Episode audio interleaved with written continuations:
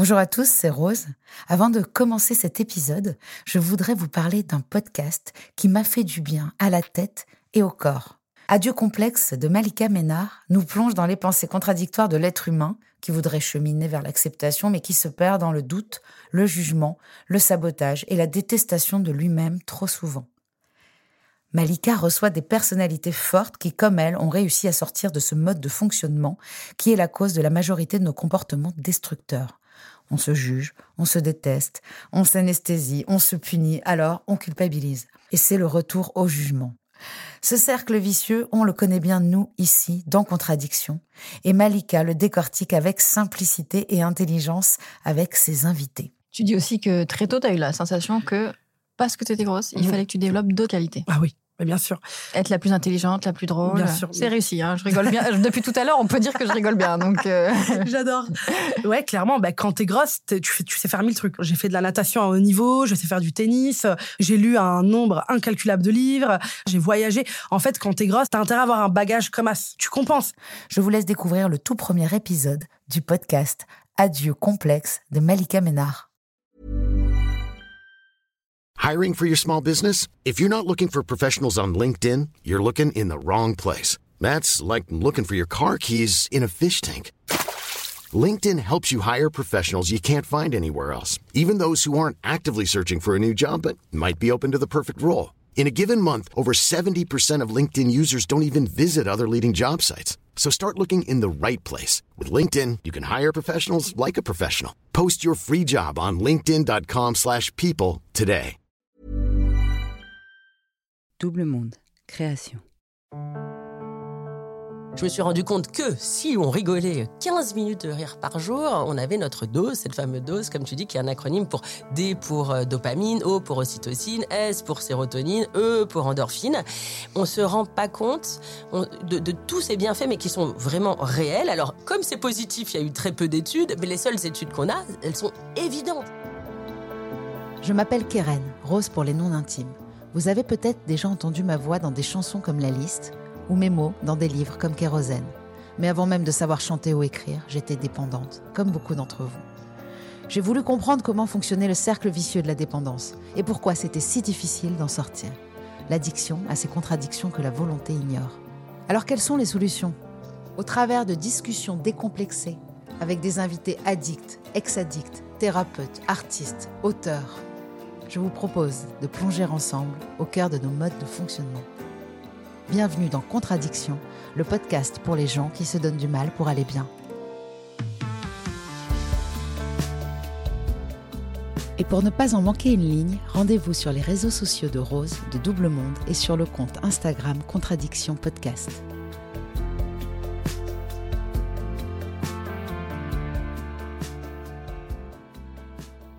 Elle fut derrière le poste sur C8, derrière les magazines féminins d'information, de nature et de découverte, derrière quelques enquêtes exclusives, les portraits d'Omar Sy, d'Angelina Jolie ou de Lady Gaga en 66 minutes, mais elle s'est aussi tenue devant des élèves en MBA, devant nos écrans de télévision ou d'ordinateur avec son TEDx All You Need Is LOL et elle était dans nos cerveaux confinés en quête de légèreté. Elle est désormais aussi dans nos cœurs depuis cela. Elle est donc partout en même temps parce que Julie a ce don d'ubiquité et cette soif de vivre mille vies simultanément. Entre l'écriture de livres, de chroniques, de podcasts, sa vitrine Instagram devenue revue de presse, ses enfants, sa boîte de prod, elle interviewe des généticiens et connaît le tout Paris. Ses parents 68 arts lui ont légué l'ouverture d'esprit et la liberté de la parole, mais aussi cette hyperactivité qui ne se soigne que par la curiosité élevé aux boulettes, au bédo, au boulot, aux blagues, les 4 B auxquels on peut ajouter celui de boulimie, de projet et d'envie. Son cerveau d'addict, elle en a eu conscience très tôt et en a fait un atout. Elle aime la teuf et elle a tout essayé, mais ne carbure qu'à l'énergie positive. Son boulot aujourd'hui, entre autres donc, apprendre à se poser avant d'imploser. Julie Mamou Mani, mamouze sur nos réseaux sociaux. Merci d'avoir pris le temps de t'asseoir un peu avant de repartir sur des chapeaux de roue libre en Espagne. Bonjour Julie, quel bonheur de recevoir une addict qui ne consomme que de la bonne humeur. Et oui, je tente pour l'occasion des petites galéjades. Alors attends, mais c'est extraordinaire ton intro. On n'a plus rien à se dire, on a tout dit, c'est magnifique. Et en effet, j'adore les 4 B, c'est exactement ça. Bonjour, un autre B. Je suis très contente de te recevoir parce que l'humour, en fait, c'est prendre de la distance. Et c'est exactement ce qui manque à un addict en plein craving. Tu vois, c'est ce moment-là où tu as le nez dedans, où tu peux pas faire autre chose que consommer, ou même un dépressif au fond du lit. Ça Rire, tu sais. Ça peut sauver. Et ça, tu vas nous l'apprendre aujourd'hui. Non, je sais pas si je peux vous l'apprendre, mais tu sais, c'est marrant que tu dises ça. euh, ça a été l'apprentissage d'une vie. J'ai découvert euh, de prendre du recul quand tu as une crise, un peu de boulimie, parce que j'étais aussi un peu boulimique. Euh, euh, moi, le yoga, tout ça m'a fait beaucoup de bien. En fait, c'est une gymnastique avec ton cerveau. Enfin, moi, je parle tout le temps dans la rue à mon cerveau, pas tout le temps. Et justement, quand tu es face à une compulsion, quelle qu'elle soit, ou même une angoisse, ou voilà, un moment où tu es en fragilité, bah ouais, alors tu, tu- tu- tu lui parles à ton cerveau, tu dis, allez, mollo, mollo sur le destroy, quoi. Et tu lui parles vraiment moi, ou, dans ta- ou alors plutôt, euh, je veux dire. euh, Les deux, euh, en- les deux. oralement, et en effet dans ma tête, euh, mais dans la rue, je me dis, ils doivent se dire, elle est vraiment tarée celle-là. Et justement, en tant que taré, est-ce que tu as une définition de l'addiction qui te serait propre? Ou sale, hein? Je vais faire plein de jeux de mots. Elle est bien, elle était très bien. Pardon, j'étais dans mes pensées déjà. Euh, L'addiction, euh, putain, tu, tu poses ça et d'école dès le départ. C'est marrant parce que évidemment que c'est négatif, mais je ne vois pas que négatif, tu vois. C'est marrant pour moi l'addiction, c'est aussi, euh, je trouve ça triste une vie où t'as pas de, je déteste les gens flat et si t'as pas d'addiction à quelque chose, je trouverais ça pas marrant. Si t'as pas de hobby, parce que je le vois aussi comme ça, c'est aussi un, un hobby très fort évidemment, mais euh, euh, Une passion, une passion, ouais, voilà. Et je, je trouve qu'il y a aussi de ça euh, dans l'addiction. bien sûr. Mais d'ailleurs, Spinoza disait, parlait de passion triste ou de, par- ou de passion heureuse. Donc, euh, c'est très Spinoza. philosophique. Hein, Mais j'adore. Spinoza. Euh, D'où te vient cette envie de rire de tout, mais surtout aux dépens de personne? Parce que c'est rare aujourd'hui, je trouve qu'il y a un cynisme ambiant qui justement crée, crée la dépression, l'angoisse, parce qu'en fait, on a besoin d'être drôle aux dépens des gens. C'est vraiment ma limite. C'est marrant. euh, on me dit toujours est-ce que tu te censures? Franchement, je me censure pas. c'est moi la, la seule boss de, à bord de, de Mamouze. Mais euh, en tout cas, tu vois, même euh, par exemple Zemmour, euh, que j'ai pas du tout envie d'encenser, mais je n'aurais jamais mis une blague où on se moquerait de son physique. Je trouve ça complètement. Enfin, ça ne me fait absolument pas rien. Euh, tu vois, même par exemple, il y a des comptes que j'adore qui ont. On sort d'un week-end de trois jours et il y avait une photo d'un pauvre mec qui était triste au fond de sa grotte en disant quand on doit retourner au boulot après trois jours de, de, week-end. Mais tu vois, je l'ai pas mise parce que j'avais pas envie qu'on se moque de ce pauvre mec. Tu vois, autant l'idée était marrante, autant l'idée de se moquer. C'est marrant, ça ne me fait pas rire. Tu sais, en fait, il y a des trucs qui te font marrer et d'autres euh, Ça a pas. toujours été le cas, parce que moi, c'est nouveau. J'étais plus cynique avant, j'avais besoin.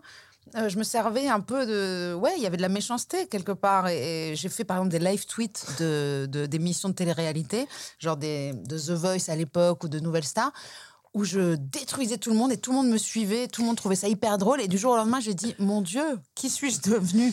Alors, je vais te dire, C'est la parlé de... compulsion, hein Oui, non, mais c'est marrant parce que euh, tu as parlé de mes parents, dont je me suis beaucoup moquée, mais ma mère est tombée dans une marmite de marijuana quand elle était jeune, et euh, elle est euh, que euh, amour, cœur, euh, positive. Mon père est presque cuculapral et, et naïf, et je me suis beaucoup moquée d'eux, plus que de- des autres. mais en fait, je veux dire, je suis vraiment leur fille, et non, c'est drôle, j'ai j'ai beaucoup de défauts, mais pas la méchanceté. Je, je suis incapable de méchanceté. Et c'est presque ça un défaut parce que euh, je suis trop. Bah si, tu vois, parce que c'est un peu, euh, c'est un peu poire, un peu trop sympa, mais même si ça, ça se dit pas vraiment, mais quand même, tu vois. Et donc, euh, euh, non, je, je pourrais pas me. En fait, si tu veux, moi, le rire, euh, je, je l'ai comme une arme. C'est vraiment euh, la fameuse arme des désarmés, euh, euh, la- l'arme blanche Oui, des c'est une désarmés. arme gentille, justement. C'est Ouais, ça, non, mais la c'est ça, ce que je veux dire, c'est que c'est plutôt pour me défendre que j'utilise le rire.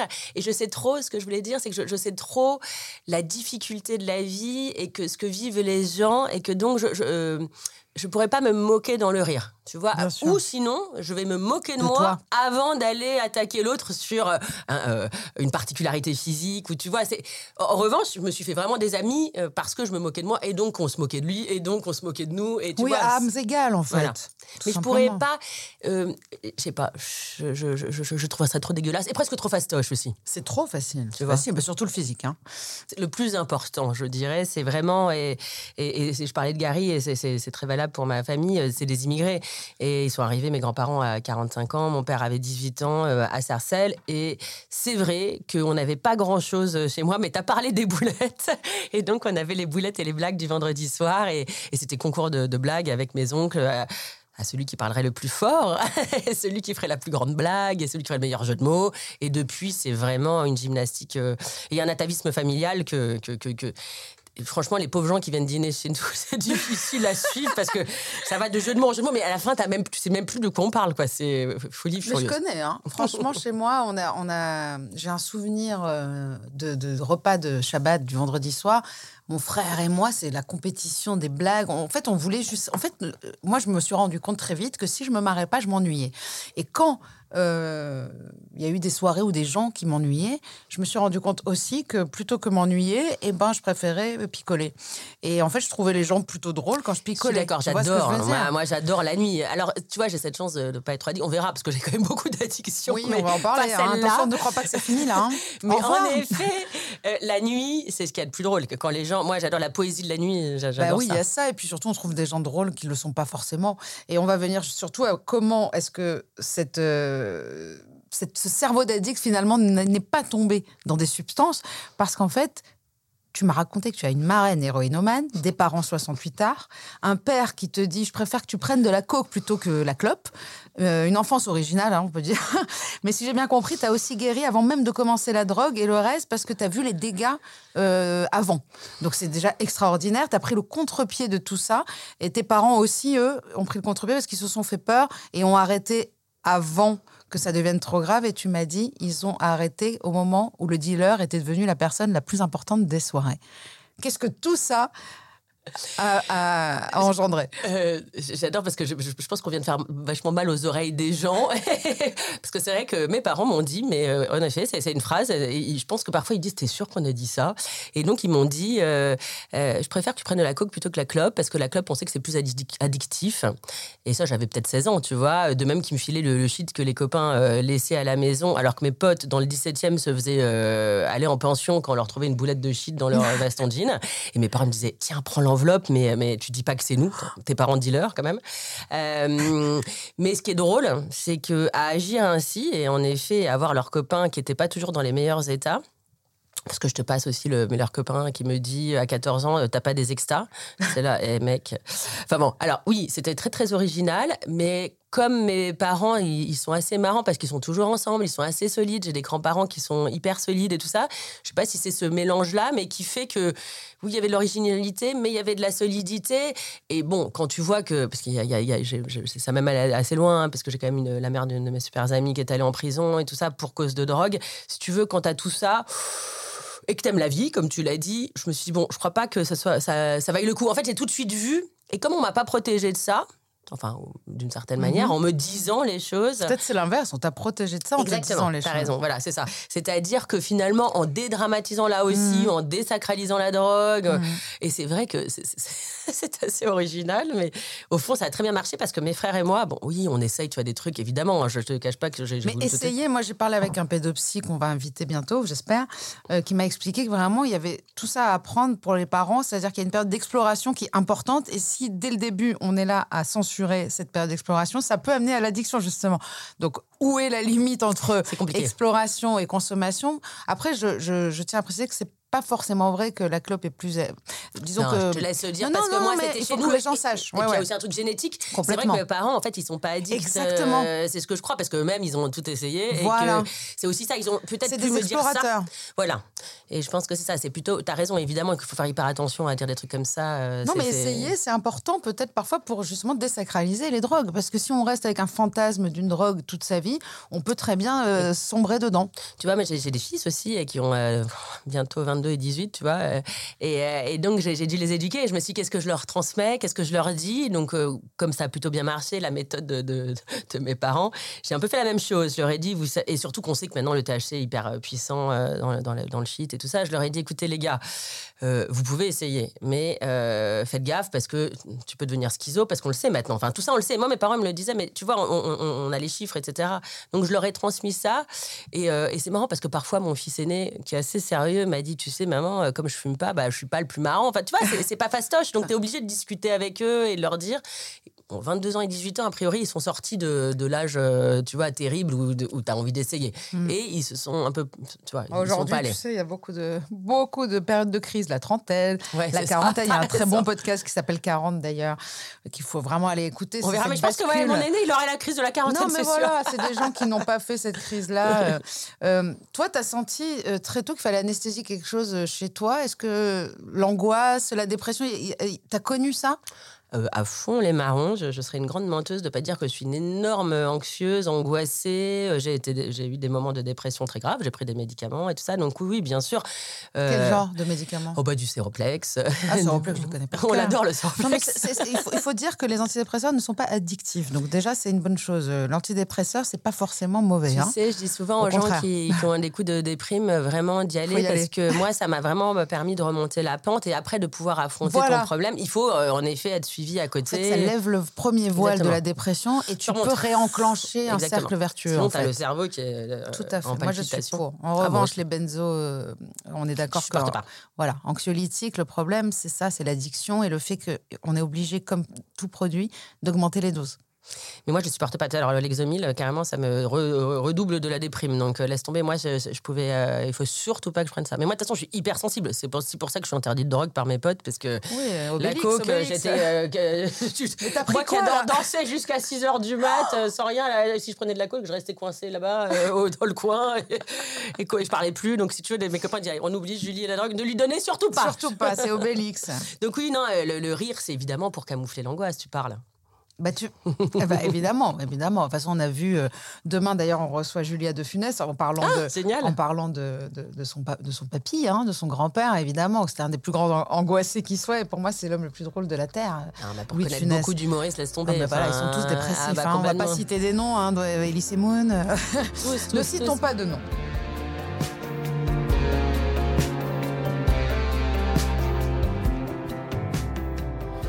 En fait, en dehors de cette dépendance au rire qu'on te connaît, euh, il y a ce cerveau d'addict, à mon sens, qui manque parfois d'équilibre. Donc, c'est-à-dire, enfin, pas parfois, tout le temps, c'est-à-dire, tu es dans l'excès quand même. Euh, tu me dis de temps en temps, je m'écroule. Est-ce que ça ressemble justement à une grosse descente de drogue? Est-ce qu'il y a cette euh, notion d'avoir tiré trop sur la corde ou de brûler euh, la chandelle par les deux bouts? En fait, c'est ce qu'on emploie Complet, mais pour si les je drogues. pouvais la brûler encore par plus d'autres bouts, je dirais. euh, j'ai jamais assez lu, j'ai jamais vu assez d'expos, j'ai jamais assez vu de séries, j'ai jamais. je non, mais je, je suis un peu ma boule, ouais, je sais. Les gens, ils, ils me m'épuisent. Et t'as trop, t'as, pas assez de temps? Ah non, ça c'est sûr. hein, Comment mais tu trouves le temps de rire? Mais ça, parce que tu sais, c'est comme si j'avais tout le temps des, comme un super pouvoir et des super lunettes roses et que je passe mon temps à regarder le monde euh, par la, tu vois, le, le- prisme de, de- de la joie, du Ouais. rire, de la blague, de la connerie. euh. Donc moi, je, je, je- je vous vois différemment que vous. On a du mal à t'imaginer quand même dépressif dans le sens où vraiment il y a une joie de vivre qui ressort. Oui, mais comme chez moi, mais, mais, mais mon père avec de psychanalyse et pourtant il n'y a pas plus drôle. Euh, ma mère avec ses lunettes roses, je sais pas combien de temps de. Non, en fait, je, je pense que ça va avec, si tu veux. Et donc, euh, oui, ah non, mais vraiment. Et, si tu veux, parfois. euh, encore une fois, je pense que c'est la gymnastique mentale et c'est ce que j'apprends là en enquêtant sur le rire pour mes bouquins. Euh, euh, t'as le, tu as le pouvoir, tu as le choix de, de voir la vie du côté euh, du verre euh, rempli et pas vide. Mais En fait, sais, on tu, oublie tu ça. es dans le podcast euh, pour les gens qui se donnent du mal pour aller bien. Donc moi, je pars du principe que ça tombe pas du ciel et qu'il y a vraiment une volonté, il y a un désir, il y a, il y un, ch- un cheminement philosophique de désirer le- le- la joie. Euh, c'est très spinoziste encore une fois. Et puis tu parlais de super pouvoir. D'ailleurs, j'ai plusieurs titres moi pour ce podcast. Au début, je voulais Action Girl. Tu te rappelles des Action Men Regarde, Voilà. Non, mais c'est les points, les toi- fulgures au point. Exactement, il y a Action Girl, il y a ce côté-là euh, Wonder Woman. Donc ça pourrait être Wonder Woman, ça pourrait être des boulettes et des blagues. Donc tu vas choisir. hein. Moi j'aime beaucoup une dose de rire. Oui, dose, 15 Parce que- minutes de dose par Voilà, jour. parce que euh. le- tu vas nous expliquer d'ailleurs dose, l'anagramme euh, de, dose, parce que c'est c'est un mémo technique pour se rappeler un petit peu tout ce que le rire procure. Tout à fait. Euh, je voulais dire aussi, de la, euh, t'en as de la bonne. Trois petits points, humeur. Pas Bon. mal, on aime bien, J'avais chef de patrouille parce que tu chef de patrouille. L'humour du risque aussi. Oh, elle est bien, c'est là, ça j'avais jamais eu ça. Très bien, Voilà. l'humour du risque. L'humour du risque, parce que quelque part, ça devient dangereux, euh, cette Oui. façon de vivre. Donc, on va décider après de quelle. Moi, j'aime beaucoup une dose de rien, parce qu'il y a le côté dose quand même qu'on se met dans les veines. Euh, tu peux nous dire ce que, ce que Oui, le D, alors, le O, le S et le E? euh, Ouais, tout à fait. Parce qu'en fait, du coup, j'ai enquêté euh, sur le rire pour, euh, parce que si tu veux, tout ça, euh, le mamouze, le, conte mamouze, c'est vraiment euh, là aussi une volonté finalement. C'est ça qui est assez rigolo et je, me réjouis de ce- cette, réussite, entre guillemets, parce que j'étais journaliste, comme tu l'as tout à fait très bien Mhm. dit, classique, dans des rédactions classiques, et j'étais toujours un peu la loufoque ou l'original de service.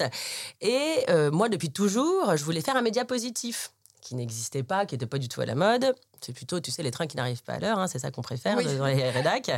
Et, euh, et donc, je me suis dit, j'ai passé un entretien pour être rédac chef d'Instagram. À l'époque, euh, il y, a, quelques années, ils cherchaient ça. Je ne sais pas très bien pourquoi, parce que finalement, je n'ai jamais vu le, Le job. le, le job, mais moi-même, j'ai pas eu le job, mais euh, j'ai quand même euh, euh, dit bah, je vais chiader ma page Insta et je vais faire ce que j'aime depuis toujours, l'info et le rire. Et puis, bah, j'avais 5000 followers jusqu'au euh, 17 mars euh, 2020, donc j'ai pas eu le job comme je te, l'ai dit. Mais là, j'ai vu le, le- mon, mon compte exploser. Et, et c'est ça qui est assez sympa, c'est que c'était déjà une façon de, tu vois, de, de voir le, le monde et la vie. Et, et donc, en- voilà, après, il y a un bouquin qui m'est tombé dessus, les éditions de Jouvence. Quand tu dis 7 mars, on parle bien du confinement. Oui, oui, pardon. Et voilà, et les gens ont commencé à te suivre par, euh, par milliers. Ouais, ouais, c'est fou. Et ouais. donc ça a explosé. explosé, j'arrivais même plus à réagir, c'était Moi, je t'ai découvert à ce moment-là. On m'a envoyé de quelques mèmes. On va dire ce que c'est un mème peut-être pour, euh, pour, pour ma mère. Alors, ce qui est génial avec le même, c'est vraiment ces petites publications Instagram qui, en une phrase, euh, bah, dit- dit- euh, résument extrêmement bien un sentiment qu'on pense tout, mais qu'on n'a pas eu le temps de, de formuler. Une phrase des- et une image. une phrase et une oui, image. enfin, on- voilà, il y a une légende en fait. Ouais. Et en général, il y a une absurdité. Voilà. Et il y a surtout cet effet de surprise. On s'attend pas à lire ça sous ça. Et en fait, c'est ça qui ça fait la surprise. C'est ça qui- le- en fait, le rire, pour le formuler le, le mieux, c'est vraiment la surprise. Ah ouais, moi, moi c'est ça qui me fait le plus rire, c'est quand tu t'attends pas à Eh ce c'est- truc-là. Voilà, bah, c'est vraiment le, c'est ça la définition du rire. Euh, Ouais, et puis, il y a- y eu à ce moment-là des confinements. Moi, j'ai tellement ri avec. C'était qui qui faisait ça, les, les doublages de voix avec des films? Et Cr- Crustel. Oh, les Crustel, mais Ouais, qu'est-ce que j'ai ri avec, formidables. avec Rocky qui allait chercher Ouais. du, du PQ pendant le Ah confinement. non, qui mais Crustel, Tu comprends rien, euh, j'ai pas trouvé le PQ. C'était un couple formidable, Marion, et je connais plus longtemps. Mais je les adore, évidemment. Ah, le euh, Crustel, moi, j'étais fan. Parce que moi, c'est vraiment ce que je fais, c'est-à-dire je fais comme une revue de presse Ouais. où je mets ce qui me fait marrer et, et les comptes qui m'ont touché. En fait, c'est ça que je trouve génial, c'est que comme j'étais journaliste ou productrice, tu vois, c'est comme si j'avais une chaîne où je pouvais aller euh, Complètement, c'est la chaîne faire Mamouche, de la euh, de la curation. Et, euh, et donc tout ça pour te dire que quand j'ai enquêté, je me suis rendu compte parce que ce que je veux dire, c'est que c'était complètement instinctif ce que j'avais fait. C'est fou, tu perds jamais le fil parce qu'on a l'impression que tu pars dans tous les sens, mais tu sais où tu vas, Je sais. contrairement à moi. Donc, t'as C'est enquêté. la journaliste. T'as qui enquêté. est en moi toujours. Oui, et, et en fait. J'ai réalisé, c'est ça que je voulais dire, c'est que pour moi c'était instinct. Voilà, exactement. En fait, c'est venu confirmer toutes les intuitions que j'avais eues. Et tu vois, j'ai découvert qu'il y avait 600 6500 clubs du rire en France. Mais qu'est-ce que ça voulait dire? Je suis devenue prof de yoga du rire, donc euh, je me suis rendu compte que si on rigolait 15 minutes de rire par jour, on avait notre dose, cette fameuse dose, comme tu dis, qui est un acronyme pour D pour euh, dopamine, O pour ocytocine, S pour sérotonine, E pour endorphine. On se rend pas compte on- de, de tous ces bienfaits, mais qui sont vraiment réels. Alors, comme c'est positif, il y a eu très peu d'études, mais les seules études qu'on a, elles sont évidentes, si Évidentes. tu veux, de respiration, euh, de, de, hum, des bienfaits aux poumons, au cœur. Mais enfin, c'est fou. Et je me dis, mais pourquoi euh, Tu vois, c'est pas enseigné à l'école? Et c'est pour ça que je suis devenue prof de yoga du rire, parce que je me suis dit que ça pouvait me donner des outils pour les gens qui arrivaient pas à rire. Parce que quand j'ai fait des confs, il y a des gens qui me disaient, mais vous êtes marrante, vous, euh, vous pensez que tout le monde C'est vous partez de voilà, c'est rire. Et, et moi, et alors c'était mignon, j'avais des petites dames. Il y a des gens qui, qui tirent la tronche Mais c'était tellement hein. mignon. Elle me disait, euh, j'avais euh, ouvert le, le salon du zen et la, la- la première question c'est, mais madame, comment on fait pour rire? Et là, je me suis dit, merde. Mais ouais, mais ouais, je sais, un c'est fou. truc très fort, c'est aussi que le cerveau ne fait pas la différence entre un rire Alors, forcé et un vrai rire. Alors voilà, c'est exactement la, la Mais comme tout d'ailleurs, le cerveau ne fait pas la différence entre quelque chose qu'il a rêvé, enfin qui, qui C'est ça, une- l'hypnose, une- de visualiser l'imaginaire est quelque plus important que la réalité. Tu te rends compte? si tu arrives à t'imaginer dans une prairie aussi bien que dans le fait d'y Eh ben, être, tu y arrives. tu- en fait, ton cerveau s'est décontracté, s'est relaxé autant que Alors si deux été très dans une bonnes prairie. nouvelles. non mais j'ai deux très bonnes nouvelles pour ça. En effet, le cerveau ne fait pas la différence entre un sourire forcé et Mm, un sourire mm. corrélé à une blague. Et alors une fois que tu sais ça, c'est ca- canon. Et c'est pour ça qu'il faut vraiment encourager ça. Et en plus, il faut juste rappeler qu'en 1939, les gens rigolaient 20 minutes par jour versus aujourd'hui 2 Deux- minutes. deux Ce qui me paraît fou parce qu'on n'a jamais 39. hein, j'ai choisi la date. Enfin, c'est ça l'étude. Tu te rends compte, mais tu te dis mais on est ma boule parce qu'il faut pas déconner quand même. Hein. Egal Hariri, il dit on n'a jamais été aussi bien non plus. Faut, tu vois, il faut arrêter le. Mais il n'y a que l'humour qui peut sauver même dans les camps de concentration. Y a, Oui, je pense qu'il y a bah, ça. Bah, l'humour vient l'humour de là. Ah, L'humour ashkénaze vient de là. On est obligé. En fait, l'humour, c'est quoi? C'est ce qu'on a dit au tout début, c'est avoir ce recul. Tout à Je fait. veux juste La revenir sur le dose. Je finis juste le deuxième Ouais. parce que j'ai Bah oui, deux nouvelles. Non, parce que ça revient à ton sujet qui est, et c'est parce que j'ai ma super copine qui est hypnothérapeute et qui se fait des air pétards. Et c'est ça que je voulais dire, c'est-à-dire qu'à la fois on pouvait se, euh, se- droguer. se- s'auto-droguer à- au rire, mais aussi au pétard, À tout ce que tu veux, parce que c'est les effets. Le souvenir des effets, il suffit de se les, tu vois, de dire bon bah maintenant, enfin il suffit, c'est bien d'aller faire. On peut avoir les effets sans les Voilà. effets secondaires. Et elle, qui était une grosse addict, Malheureuse, que je te, je te présenterai parce qu'elle est vraiment géniale. Et quand elle m'a dit qu'elle faisait des airs pétards, Il faut qu'elle vienne ça, au micro de contradiction. Elle est canon. Bah, écoute, moi, ce que je trouve fou, c'est qu'en fait, ça, apparemment, c'est la seule drogue sans effet euh, secondaire. Parce que même le sport, parfois à haute dose, on va le voir avec la bigorexie, peut avoir des effets secondaires. On peut se faire très mal.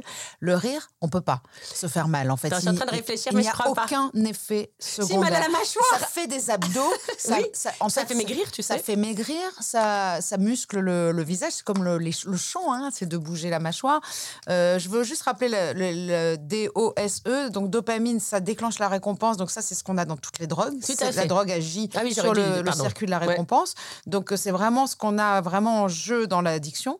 Euh, L'ocytocine, c'est l'hormone du bonheur. Bonne Euh, ouais. et en fait, par exemple, quand on manque d'amour, l'ocytocine, par exemple, on dit, par exemple, pour faire des hugs, voilà, ça c'est le, le pot à pot avec un enfant et, son, et son parent, tout ça, c'est l'ocytocine. La sérotonine, ça t'a Demande dit de demander à Welbeck. Welbeck. hein. et euh, on a vu que ça le rend vraiment heureux, lui. Hein. Mais je l'adore, moi. ouais, Et endorphine, alors ça c'est très important parce que c'est souvent ce qui permet d'anesthésier la douleur. Euh, c'est les drogues, souvent euh, la morphine, tout ça. C'est ce sérotonine, c'est voilà. séroplexe, hein, enfin, veux dire, Exactement, c'est- un anxiolytique. on, on baisse la douleur, Naturel. on baisse le stress, on baise, euh, on. On Oui, baise, on aussi. peut baiser aussi. Donc tout ce qu'on trouve dans les addictions aux produits psychotropes se retrouve dans le rire. Et moi j'ai bien réfléchi. Euh, à chaque fois, souvent je rigole, je dis pourquoi il n'y a pas quelque chose de bon auquel euh, d'être addict, ce serait pas grave? Je dis c'est sûr que la feuille de salade, tout le monde s'en fout qu'on soit addict à la salade. Pourquoi à chaque fois qu'on pour aime toi. Je- je vais Ouais, mais à chaque fois qu'on est accro à quelque chose, à chaque fois que quelque chose nous fait du bien, et ben ça nous fait du mal en retour, tout le temps. Mais comme une qualité, c'est très ton défaut Oui, aussi. mais le Euh, rire, non. Moi, je vais te dire, si, le, le- le rire, malheureusement, euh, t'es pas sérieux quand tu. Moi, c'était mon Ah problème. pour Moi, j'étais journaliste, laisse tomber. Euh, Vas-y, essaye de rigoler dans les rédacs. Ah, ils sont tellement sérieux, ils ont l'impression qu'ils sauvent le monde, ces, journalistes. Pardon. Tu Mais vois j'ai même trouvé sur Google une définition de l'addiction négative. Genre une dé- définition de l'addiction à l'humour. Genre, l'addiction à l'humour est un comportement compulsif caractérisé par une dépendance excessive aux plaisanteries, blagues et autres formes Bah, d'humour. Cette addiction Hmm. peut avoir un impact négatif sur la vie quotidienne de la personne concernée en affectant sa capacité à se concentrer sur des tâches voilà, bah, importantes, à interagir avec les autres de manière appropriée ou à gérer des situations Oui, stressantes. ça Bah écoute, euh, chat GPT. Ah, c'est drôle. Mais en tout cas, euh, oui, ou t'es lourd, ou. Et en tout cas, moi, j'ai vraiment souffert de mon caractère euh, un peu comme ça, euh, positif. Finalement, il y a quand même Bah oui, un revers que- de la médaille. Oui, parce que t'es un peu la, la, la con, la, là aussi, la naïve. bah, Enfin, pourquoi elle rigole, celle-là Il y a, la bonhomie un peu Oui, qui, qui fait toujours passer les gens pour des gens idiots. idiot. Et c'est pour ça qu'en fait, ce qui est génial, c'est que le Covid, il faut bien qu'il ait eu des avantages, c'est qu'il a remis le rire au milieu du village. Et je me suis dit, bah tiens, c'est euh, moi, c'est c'est ça qui a un peu changé ma vie. Et, et- pour ça, je remercie le Covid. C'est bizarre de dire ça, mais tu vois, c'est parce que longtemps, vraiment, je te dis, c'était. euh, tu vois, je ris trop fort. Donc oui, si, ou quand je rigole dans la rue, parce que ça Mm. m'arrive, tu vois, c'est un peu genre les arbis, celle-là, tu vois. Complètement. Parfois, tu t'effondres. Ça, c'est ce que tu me dis. hein. Mais c'est pas à cause du rire, c'est à cause non, de non. ma folie voilà. Alors, qu'est-ce que tu fais exactement? On est d'accord qu'on est accro au sport, accro bon, au rire, on l'a vu, euh, accro au boulot, aux idées, euh, aux idées, envies, vrai. ouais, Ça, aux idées, aux projets, d'avoir des nouvelles euh, idées. C'est d'avoir repéré ça. En fait, moi, c'est ça qui me meut et c'est ça qui, que j'aime le plus au monde. C'est c'est des idées, des projets, exactement. Donc, c'est vrai que le problème, c'est que, euh, comme en plus j'ai une boîte de prod et que prod, c'est délivrer des projets et que j'y arrive bien, bizarrement. je, pensais pas, mais chaque fois que je vois quelqu'un, on devrait faire ça, on devrait faire ça, on devrait faire ça. Donc, je suis là, au bout de la journée, j'en suis à 40. Non, mais c'est vrai, hein, c'est- réel. C'est pas. euh, D'ailleurs, tu, tu- tu peux voir hein, sur mon site, il y a 1200 trucs que je fais. Puis malgré tout, tu dis oui quand on t'invite. Oui, parce qu'en fait. euh, En fait, tu dis jamais non. Est-ce que t'es pas addict au oui? Oui, oui, bah si, si. Oui, je, oui. Je suis une yes girl. Ouais, t'es une yes girl, hein. Non, non, mais oui, mais parce qu'en fait, euh, c'est marrant, là aussi, je, je- je vois mes parents qui, ma mère yes girl, mon père produit. Enfin, tu vois, en fait, je suis vraiment aussi là. Eux aussi, ils ont eu 45 métiers, non? Oui, tout à fait. Mais et, et en plus parce que j'adore l'idée, j'adore l'idée que ça se fasse. Et en plus ça marche, tu vois. Par exemple, je, je fais les podcasts de De Savane, je suis sa productrice, et euh, comme il sait sur l'engagement, donc je mets tous les, tu vois, les, je, je m'occupe de, de- pas mal de la maison des femmes, donc les, les violences faites aux femmes. Donc du coup, je mets Sarah Baru qui est interviewée chez Christophe De Chavannes, et puis après Linky, Julien Mémon. Et en fait, ça fait ça fait boule de neige. Bah, bien et sûr. puis après, euh, Christophe se retrouve à l'émission de Léa Salamé parce qu'ils ont bien aimé le podcast. Enfin, tu vois, en fait, c'est ça qui est. Si t'es aligné, c'est vertueux et ça marche bien. Donc, je, je- tu vois, j'ai même pas envie de m'arrêter parce que ça marche. Tu vois, tu C'est un peu ce que je disais dans l'intro, euh, genre tu pars sur des chapeaux de roues libres en Espagne, c'est-à-dire qu'on est sur, euh, sur tout en même temps. Les châteaux en Espagne, les chapeaux de roue, la roue Alors, libre, la boule de que c'est ceux qui neige. se font pas. Non, les châteaux en Espagne, c'est ceux qui se font pas, mais en même temps, c'est aussi Non, avoir des joli, projets quand même. Ouais. En fait, ce que je veux dire, c'est que, et c'est ça, Ça qui est fait. génial, c'est que je pensais pas, et c'est ça qui est très beau, et c'est Bernard Lavillardière pour qui j'ai bossé, qui m'avait dit ça il y a 10, euh, 10 ans, qui m'avait dit, depuis que j'ai monté ma boîte, je sais pourquoi j'ai fait tout ce que j'ai fait. Et je pense souvent à lui parce que c'est ce qui m'arrive aussi. Moi, journaliste, monter une boîte, c'est quand même deux choses différentes. A priori, j'aurais jamais pensé euh, que j'allais monter une boîte. Hein. C'est pas du tout, euh, enfin, ça va pas ensemble. Oh, mais maintenant, j'ai compris, et productrice, parce que c'est ça, en fait. C'est, hop, t'as une boîte, ouais, t'as une boîte, tu mets les idées, hop, tu les moulines, tu présentes les gens, blablabla, bla, bla, bla, et hop, ça ça, ressort. Et ça, c'est quand même. C'est une usine à fabriquer Ouais. des projets. C'est quoi produire, par exemple, le podcast de De Chavannes? Moi, les gens, ils, ils, comprennent raison. pas toujours ce que c'est euh, produire. Même mes parents, qu'est-ce que ça veut dire Non, mais c'est vrai, même Non, moi, souvent, j'oublie, je suis coproductrice, je suis coproductrice de ce podcast et je ne sais pas Alors, ce que tout à fait raison de dire ce que- qu'est-ce que c'est qu'une définition de producteur. Alors, le producteur, c'est celui qui va faire un projet de A à Z. Donc, qui va euh, soit avoir l'idée, soit trouver une idée, soit partager une idée avec quelqu'un qui va lui apporter. Et c'est comment tu vas le fabriquer. Donc, tu vas passer euh, euh, comme si tu faisais un gâteau, quoi. C'est-à-dire trouver le bon caméraman ou le bon ingénieur du son. Et les fonds ou, et, et comment tu vas le. Oui, et, et- et moi, comme je suis journaliste, en fait, c'est ça qui est chouette, c'est que j'aide à structurer, à trouver une arche narrative ou à dire comment tu vas. euh,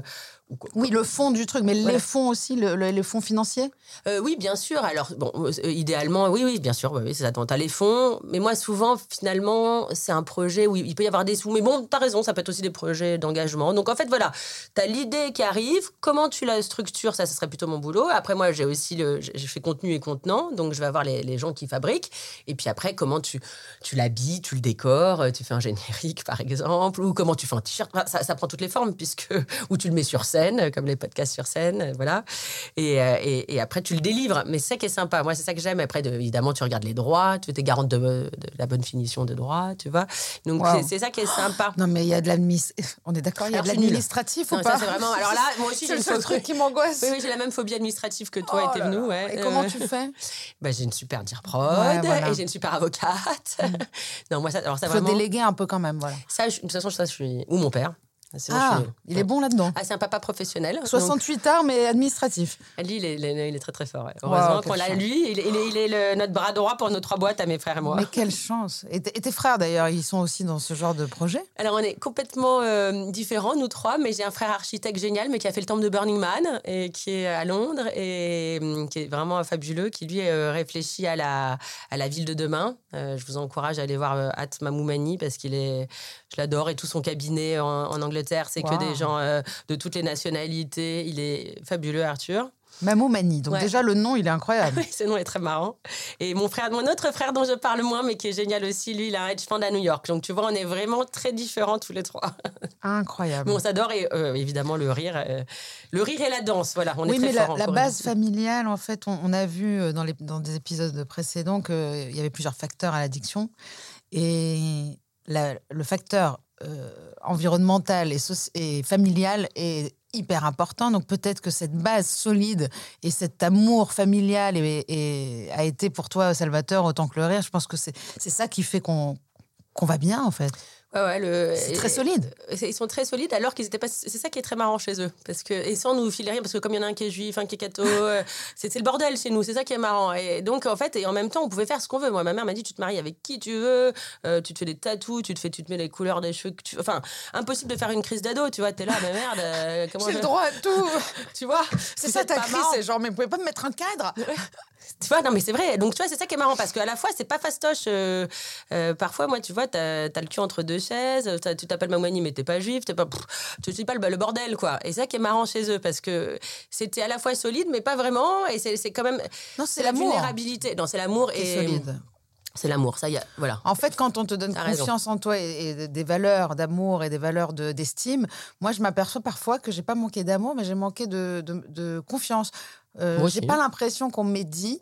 J'espère que ma mère écoutera pas ce podcast, mais j'ai pas l'impression qu'on m'ait dit j'ai confiance en toi, tu peux le faire, euh, t'en es hein. capable. Mon père un peu, mais Même pas ma avec mère. les 68 ans, il y a ce côté-là, tout est possible. Mes parents, ils sont vraiment plus dans l'esprit oh là là, ça c'est difficile, mais c'est malgré eux, parce que Ah pour oui, eux, en fait, non, ils sont très ça. réalistes. Non. Et Ah, moi, ils euh, ouais, non, voilà. Ah, non, non. Bah, Tu mon vois, et moi, j'avais euh, l'impression que c'était. Bah, euh, quand mon frère voulait faire médecine, on lui a dit bah, on en prend 100 sur, sur 1000. euh, genre, comment tu veux que ce soit toi? Ah oui, oui. Ah oui, c'est dur ça. Ah non, j'avais pas pensé. Ah non, non, alors moi, c'est genre, euh, bien sûr, euh, euh, pas de limite. Voilà, pas de limite. the sky, uh, the universe is the limit. Ouais, c'est ça, quand même, quand Oui, même. non, ça, c'est un- une énorme confiance. Non, les trucs qui nous ont filé vraiment, c'est l'exigence professionnelle et le travail, l'amour du travail. Ça, c'est sûr. C'est pour ça qu'on est tous les trois complètement addicts au boulot. Ça, c'est Bah, vrai. le travail, c'est hyper important. parce que c'est une valeur primordiale qu'on a beaucoup perdue, je trouve, ces temps-ci. On en parlera avec Ah Julia bah, de moi. Funès, parce qu'il y a vraiment ce truc-là, avec le développement personnel, ce côté-là de, de, de pouvoir devenir coach en six mois. Non, mais tu vois ce Moi, que j'y je veux crois pas du tout. Et moi, alors, tu me demanderas, mon meilleur médicament, c'est le boulot et Ouais, l'action. ouais, ouais. Enfin, Parce que même pour euh, devenir euh, un danseur, euh, n'importe qui, c'est du boulot, quoi. Mais c'est pas du Je veux dire, moi, je- on me dit, tu veux pas être coach Mais je suis pas coach du tout. Moi, je, je- je- j'apprends en même temps que je, mais comme je, toi, de je chance et tout. délivre. euh, j'ai dit, non, mais attends, les mecs, moi, j'ai pas pris de vacances depuis je sais pas combien de temps. Alors, qu'est-ce que tu fais en vacances, tiens? Est-ce que tu pars en vacances? Je prends Qu'est-ce des, que une file de bouquins, j'ai une valise remplie de bouquins. Et ça, ça va. Mais pourquoi? C'est pas non plus que non, du non, travail, ça. Ah non, non, non, j'adore ça. Donc, toi, euh, Julie, pour te reposer, tu lis. Ouais. C'est ça c'est le- vraiment le seul moment où je peux déconnecter. Mais est-ce que tu fais comme moi Je te montrerai après les livres que j'ai dans mon sac. Est-ce que c'est en fait quand tu regardes le livre, c'est pas détendant du tout. Il est souligné, corné. Tu sens qu'il y a du boulot sur le livre. Ouais, mais c'est pas grave parce que, euh, euh, en tout cas, ça, j'ai pas, c'est vraiment, ça me fait le même effet que la méditation ou En le fait, c'est jamais passif. De toute façon, j'ai du mal à être passive, mais, euh, mais, mais ça m'embarque. Et c'est comme euh, derrière regarder une super série comme Daisy Jones. Daisy Jones, je connais pas. Quoi? Mais regarde tout de suite Mais Daisy que Jones. Tu l'as pas vu? C'est l'histoire de Fleetwood Mac. Donc Non. justement, c'est l'histoire un peu de, de- de- des copains de mes parents, quoi. Donc c'est vraiment, euh, c'est- hyper beau. C'est euh, sur quelle euh, plateforme ça? Amazon. euh, voilà. bah écoute, je cherchais une série parce qu'après White Lotus, j'étais un peu Ah oui, bah, c'est canon. Là, tu, bah, là, tu vas adorer Daisy Jones. J'avais ri- rien trouvé. C'est fabuleux. C'est l'histoire de Marjorie? L'histoire de Fleetwood Mac. Donc c'est vraiment les, les années 70 Mais dans toute sa splendeur. Les costumes laissent tomber. Ah mais oui, je suis bête. Le truc, on dirait un vrai groupe avec. Oui. C'est ça. Hein, Ouais, c'est un peu comme Almost Famous. Enfin, c'est vraiment ces films qui t'embarquent. Most Famous, extraordinaire. Bah voilà, bah, c'est même genre Famous. Voilà. Voilà, bah ça c'est bon, c'est mon ma prochaine série. Alors toi, tu peux te détendre. Est-ce que tu arrives quand même à regarder plusieurs épisodes d'affilée sans Ouais. te sentir coupable? Ouais, écoute, euh, bon, maintenant que je suis vieille et que j'ai 47 boulots euh, par jour, j'y arrive complètement. Tu vois, même, même, tu sais, je vais te dire, je- alors, euh, non, mais c'est pour ça qu'on change et c'est pour ça qu'on peut bosser sur soi. Moi, je- j'arrivais pas à dormir seule, euh, je dormais pas. Et si tu te soignes, après, ça va bien. Donc, non, Comment maintenant, j'adore pas voir des gens, pas sortir. Euh, non, vraiment, c'est marrant. Je, euh, je peux dormir seule, je, je kiffe ma solitude, tu vois. J'ai une amie que peut-être qu'on a en commun, que- qui se reconnaîtra peut-être, qui, qui vraiment a du mal à, à être seule et à justement à peine dans, sans cesse dans le lien social. Et en fait, je trouve qu'on commence à aller mieux quand on arrive à être seul et à être seul bien. Mais qu'est-ce que je me suis soignée? Je, je me rappelle, j'enchaînais. Moi, hein. c'est ce qui m'a guéri, vraiment. Et Mm. aujourd'hui, malheureusement, il faut que j'arrive à sortir de ça. Euh, moi, j'ai fait un déni, euh, un rejet total de, de- du, du lien social parce qu'à un moment donné, je me suis dit, je peux pas sortir sans boire, je m'ennuie, quoi. Mais c'est une réalité, faut pas, faut pas mentir aux gens. Je veux dire, c'est dur de, de, sortir. trouver des gens Tout un nous peu pousse- comme toi, en fait. Non, Moi, mais je- tout nous pousse à boire, tout nous pousse à consommer dehors. Tu sais, c'est une de mes copains qui ont arrêté de boire. Ils m'ont dit, tu sais, euh, en, euh, en France, c'est plus facile euh, d'arrêter de fumer que de, de Oui, boire parce que les gens, ils te fumer, ah, on te félicite, mais boire, on te félicite pas du tout. Pas au du tout, on te dit, bah, allez, mais tu peux boire un petit verre. Personne veut comprendre que pour moi, la première goutte, c'est synonyme de la mort. C'est-à-dire que la première goutte, elle va m'amener euh, aux mille encourage. prochains verres. Non, mais en plus, c'est libre. Enfin, déjà, tu vois pourquoi enfin, Et puis c'est bon vivant de boire alors que fumer, ça y est. Bon, heureusement, fumer, on a enfin compris Oui, mais c'est marrant. Pas bon vivant.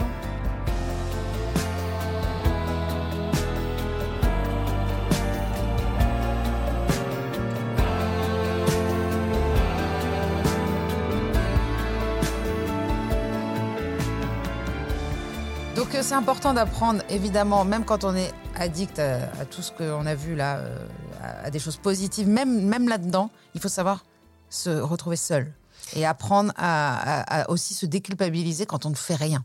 C'est important, ça. Mais tu sais, moi, c'est capital. Et surtout pour la créativité euh, et les idées, il faut euh, vider son cerveau. Enfin, vider ou en tout cas apaiser.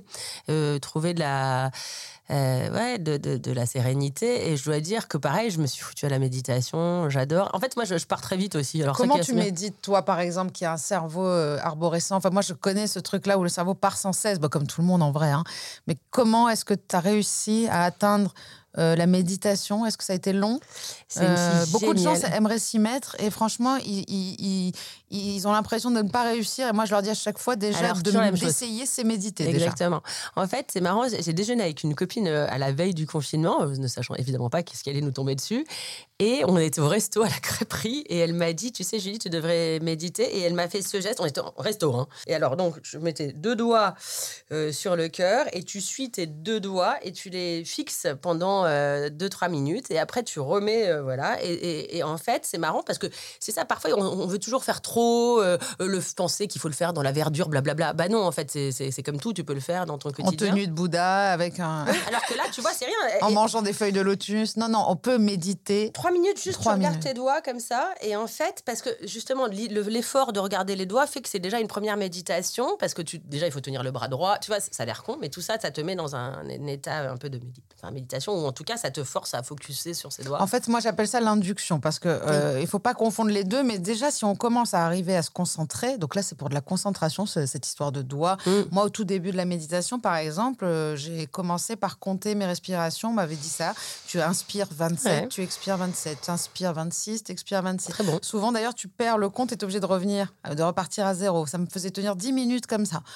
Et ça, c'est vraiment pour apprendre déjà à, se focuser sur quelque chose. Et, en fait, c'est une induction, et c'est après et c'est dommage d'arrêter. Souvent, les gens euh, font ça et arrêtent. Moi, je pense que la méditation, elle arrive après la concentration, la vraie méditation, je veux dire. Alors, ce que hein. j'allais dire, c'est-à-dire que oh, d'abord, j'avais fait quand même beaucoup de yoga. Et donc, à la fin de chaque euh, cours de yoga, tu as quand même euh, le classique. Alors, ouais, ouais. Et parce que j'allais trop vite. donc, j'ai eu un accident de voiture très grave. Et donc, mes parents m'avaient dit, tu devrais faire du yoga pour te. Et en fait, le yoga a changé ma vie pour toutes ces raisons-là. Parce qu'en fait, on était. Ça t'a permis de prendre le temps et du recul surtout, comme j'ai dit à la fourchette, euh, euh, à tout quoi. C'est marrant au monde, à la vie. Enfin et en plus j'ai super bien marché, c'est-à-dire que dès que justement euh, j'ai fait du yoga en sortant, bah j'ai pu dormir, je marchais qu'avec des semelles de vent dans la rue. Enfin ça m'a fait un effet bœuf quoi. Euh, et, donc, c'est ce que je raconte souvent aux gens, c'est que, tu vois, si tu, tu, peux, tout ça, tu peux bosser sur toi, quoi. On va terminer même là-dessus, parce que moi, je trouve que c'est extraordinaire de voir qu'une personne comme toi, avec tout ce, avec tout ce qui, t'a construit, ta, famille, euh, les boulettes, on l'a dit, le, le boulot, le, le bédo, le machin, accro à tout, et finalement, le yoga peut calmer même quelqu'un comme toi. Ah, Donc les gens sont toujours en, train de penser que le yoga c'est pour euh, je, ne sais qui. Tout le temps. Ah, moi ça m'a sauvé ah, et ça, me sauve tous les jours en fait. Et par exemple quand je parlais des réunions aussi de narcotiques mm. anonymes, ça c'est très important pour moi aussi bien. Pour moi c'est un combo gagnant. Euh, il faut que je, en fait il faut faut pas que je laisse une porte ouverte à mon addiction.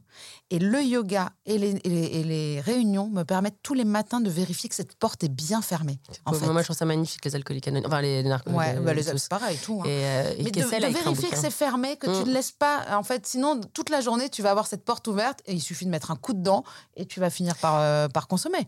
En fait, il faut se. Il faut hyper bien. C'est pour ça que je trouve la, la psychanalyse, le, le, yoga et tout ça, c'est se connaître corps et cœur. Enfin, corps et cœur et, tête et, cerveau, quoi. En fait, c'est vraiment. mais le yoga, il aligne. Et voilà. Et c'est ça que je trouve formidable. Tu peux pas faire que ton corps avec le mm. sport et que mm. ta tête avec la psychanalyse. Et le yoga, c'est le seul euh, sport ou discipline qui fait le, le mariage du cerveau et du corps. Et en fait, une fois que tu as établi ce dialogue, que tu te connais, etc., je trouve que c'est merveilleux parce que tu as en toi tous les outils nécessaires euh, pour surmonter la vie.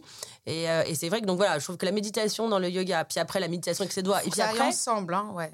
Yoga et méditation, pour moi, c'est lié. Hein. on ne peut pas faire l'un sans l'autre. À la fin du yoga, tu as toujours, euh, regarde.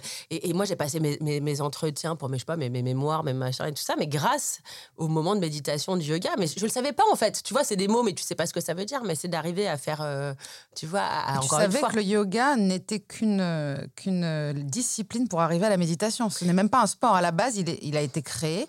Euh, c'est pour arrêter les fluctuations du mental et pour pouvoir, à la fin du yoga, les asanas, comme on les appelle, Mm. les postures, sont faites pour t'amener à méditer à la fin. Tu vois, je savais pas. Mais en tout cas, ça a été très facile. Puis après, je- par exemple, quand je fais du Kundalini avec Lily Barbery, mais je Ah, pars ça carrément en Amazonie, je suis un Bah, oiseau. tu sûr. vois, et je me dis, mais tu te rends compte Elle aussi, la elle a force cartonné pendant le confinement. hein. Non, mais c'est marrant parce que moi, je savais même pas ce que c'était le Kundalini, tu vois. Ah ouais, Elle, elle le a, faire. ré- elle a réussi à faire, euh, à, emmener des gens avec elle tous les soirs à 18h en Oui, méditation. bah, ouais. Lily Barbery et, Non, mais je te ses dis, livres. je me retrouvais un, un perroquet au-dessus de l'Amazonie. Et je me dis, mais. eh, Alors, tu vois, je pars fastoche, mais quand même, de- d'avoir cette possibilité en soi. C'est ça, en fait, ce que je trouve génial, c'est qu'une fois que tu es bien avec toi-même, après, tu peux, on peut te poser n'importe où, tu vois. Même euh, j'ai 6 heures de retard dans un avion. Je m'en fous, en fait. Je sais pas comment dire. Un bouquin, et ça. Je suis à fond, mais à 2000%, c'est-à-dire je, j'arrive à dire je m'ennuie plus euh, nulle part, Bah je n'ai plus d'angoisse de savoir que ça, qu'il y a du retard, pas du retard. On a, on a pas mal de points communs, en tout cas sur les solutions, donc le yoga, la méditation, mais aussi apprendre qu'il y a un antidépresseur. Moi, c'est le Et meilleur. Voilà. Moi, ce podcast me permet d'inviter des gens comme toi, d'inviter des addicts, des cerveaux compliqués et passionnants. Et du coup, moi aussi, d'aller interviewer des généticiens, des, des- des neuroscientifiques, des génial. philosophes. C'est merveilleux. Je veux dire, euh, moi, si j'apprends pas tous les jours quelque chose, en fait, je me drogue. Ouais, et puis après, rassurer aussi les gens. Tu vois, par exemple, donc j'étais complètement insomniaque et mon grand-père, que j'adore, il me disait Mais tu sais, Julie, c'est parce que t'es méditerranéenne. Alors je trouvais ça génial, tu vois. Ah bon Bah C'est alors vrai, c'est vrai. Et bah, du coup, hop, ça y est, tu vois, c'est hop, c'est c'est rangé, c'est Moi, j'ai cru que j'étais insomniaque toute ma vie. Et aujourd'hui, euh, avec, euh, avec tout ce que je fais, bah, peut-être que mon cerveau, il a, il a besoin de dormir, en fait, Ouais. Finalement.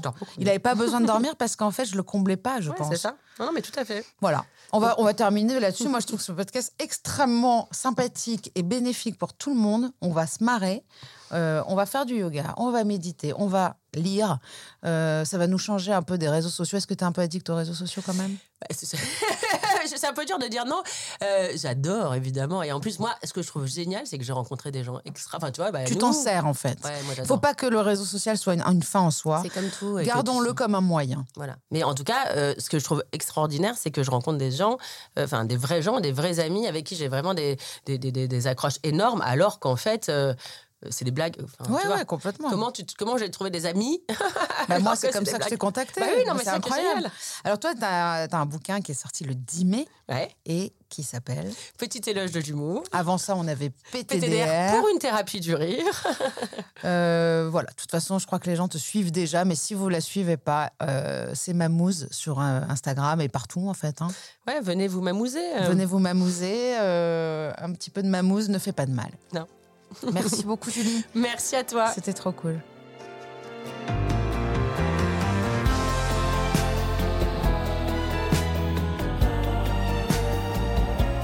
Rendez-vous chaque semaine sur toutes vos plateformes de podcast préférées. Et en attendant, on se parle sur les réseaux sociaux de Rose, de Doublement de Création et sur le compte Instagram Contradiction Podcast.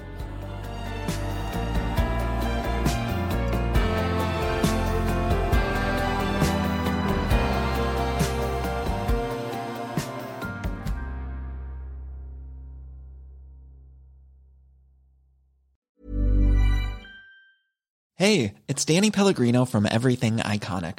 Ready to upgrade your style game without blowing your budget? Check out Quince. They've got all the good stuff shirts and polos, activewear, and fine leather goods, all at 50 to 80% less than other high end brands. And the best part? They're all about safe, ethical, and responsible manufacturing. Get that luxury vibe without the luxury price tag. Hit up quince.com slash upgrade for free shipping and 365 day returns on your next order. That's quince.com slash upgrade.